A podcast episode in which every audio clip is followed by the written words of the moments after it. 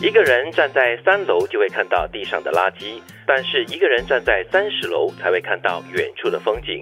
当你以平和去看待世界时，就不会再将小问题当作大问题。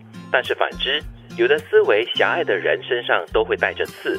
当他带着这种狭隘的视角去看问题的时候，那些小小的现象都成了他人生过不去的嘈杂。这样的人也难以相处。所以有些东西哈，远远美看比较好，就像看人一样。对，所以很多人可能买屋子都要买高楼嘛，可以看到远景、美丽的风景哦。难怪是什么曲解了这段话的意思？明明就是在讲视角问题。对，有的时候我们太专注在看某个东西的时候呢，其实你真的会忽略掉它真正的那个我们讲 big picture。你不过说回这个，真的是买楼哈，你视角是要付出代价的，对吗？就是你需要。不要讲代价了，就是你需要一些积累，人生阅历的积累，又或者是个人的这个价值观的提升。对，但是这一句话虽然讲的就是所谓的一个人的视角的问题，我是觉得是心态的问题是比较重要的。就算是你站在一个三楼的地方，你不要去专注这个地上的垃圾的话，你抬头还是看到这个蓝天啊，还应该看到白云呢。对，所以都是一个心态上的一个角度问题吧。嗯，所以我们看事情可以尝试以不同的。角度来看，然后呢，改变自己的心态。虽然我们一直在说改变心态，改变心态不是一天两天的事情，要慢慢的，它是一个过程，才是比较彻底和究竟的。嗯，但是这句话也说到了，就是一个这个环境会影响一个人的内心嘛。当他的这个意识形态已经形成了过后呢，他就很难免的会带着他所形成的一个心态去看待这个世界的所有的问题，看什么事情都很不顺眼。所以我对这句话特别有感触，就是有的思维狭隘的人身上。都会带着刺，嗯，其实你自己知道，这个刺就在你的眼里，这个刺就在你身上。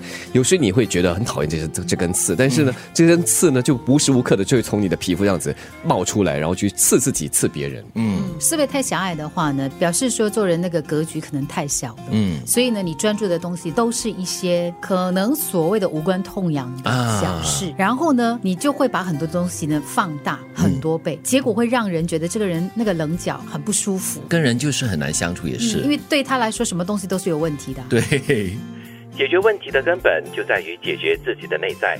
不管你是选择努力让自己变得更优秀，让自己能够从三楼站到三十楼，还是从内在提升认知、改善自己看世界的态度，总之，只有在改善内心状态的同时，拔掉自己的那根刺。才能够从根本改善这个世界在你面前呈现的样子。所以刚才就是德明所说的那根刺的问题。嗯嗯，如果你不把它拔掉的话呢，就永远在那边刺你一下，刺你一下这样子，你会感到很不舒服。你想这根刺哈，它插在你的皮肤中，它刺你自己，同时也会刺到别人。的确，所以这是双害了。所以也要有这样的意识，哎，每当这根刺出来的时候啊，就尽量把它拔掉，斩草除根是最好的。而且我觉得也提醒我们了，就是当我们每次都看到问题的时候，它是真的是问题吗？还是你要去放大那个视角，去看清楚问题的这个面貌？嗯，这个问题不一定是你看到的那个角而已。的确是，刚才德米也说到一点了，就是你不可能是一天之内就会完全的改变你一定的一些想法跟思维方式，所以要慢慢的来。就像这句话所说的，就是让自己能够从三楼慢慢的一楼一楼的爬上去，到三十楼你就可以看到远景了。我们要什么呢？放小抓大，这时候呢，放弃三楼，我们要上三十楼看世界。一个人站在三楼就会看到地上的垃圾，但是一个人站在三十楼才会看到远处的风景。当你以平和去看待世界时，就不会再将小问题当作大问题。但是反之，有的思维狭隘的人身上都会带着刺。当他带着这种狭隘的视角去看问题的时候，那些小小的现象都成了他人生过不去的嘈杂。这样的人也难以相处。解决问题的根本就在于解决自己的内在。